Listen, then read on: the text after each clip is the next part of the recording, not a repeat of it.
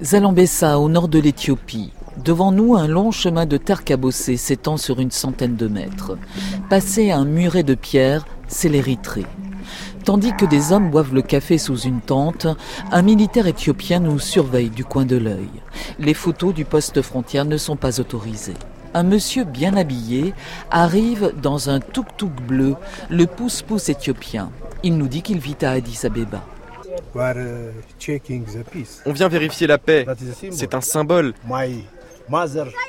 Ma grand-mère vivait à Godev en Érythrée, mais on n'allait pas de l'autre côté. J'ai un passeport éthiopien et on ne pouvait pas passer en Érythrée.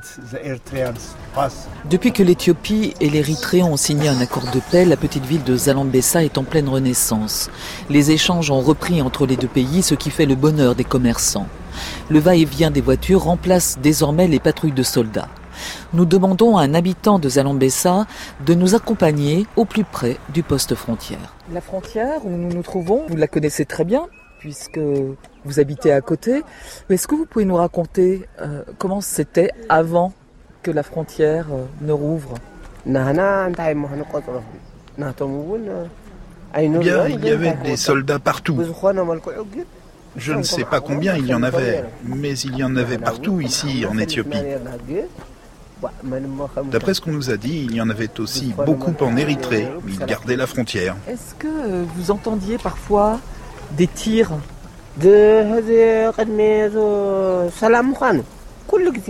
On entendait des tirs très souvent jusqu'à ce que la paix soit annoncée.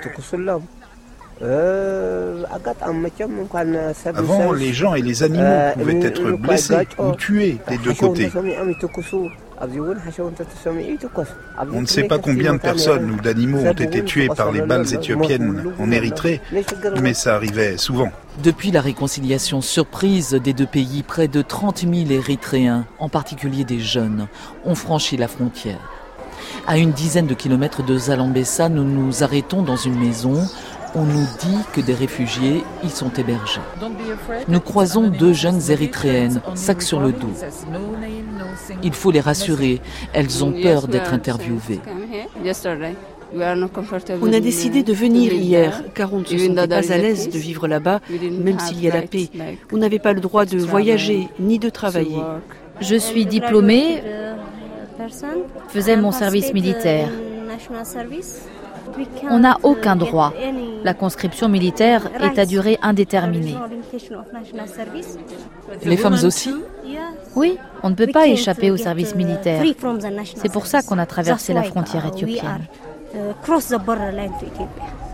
Pour arriver jusqu'à Zalambessa, ces deux jeunes femmes, qui ont emporté avec elles toutes leurs économies, ont fui de nuit l'Érythrée pour ne pas être repérées.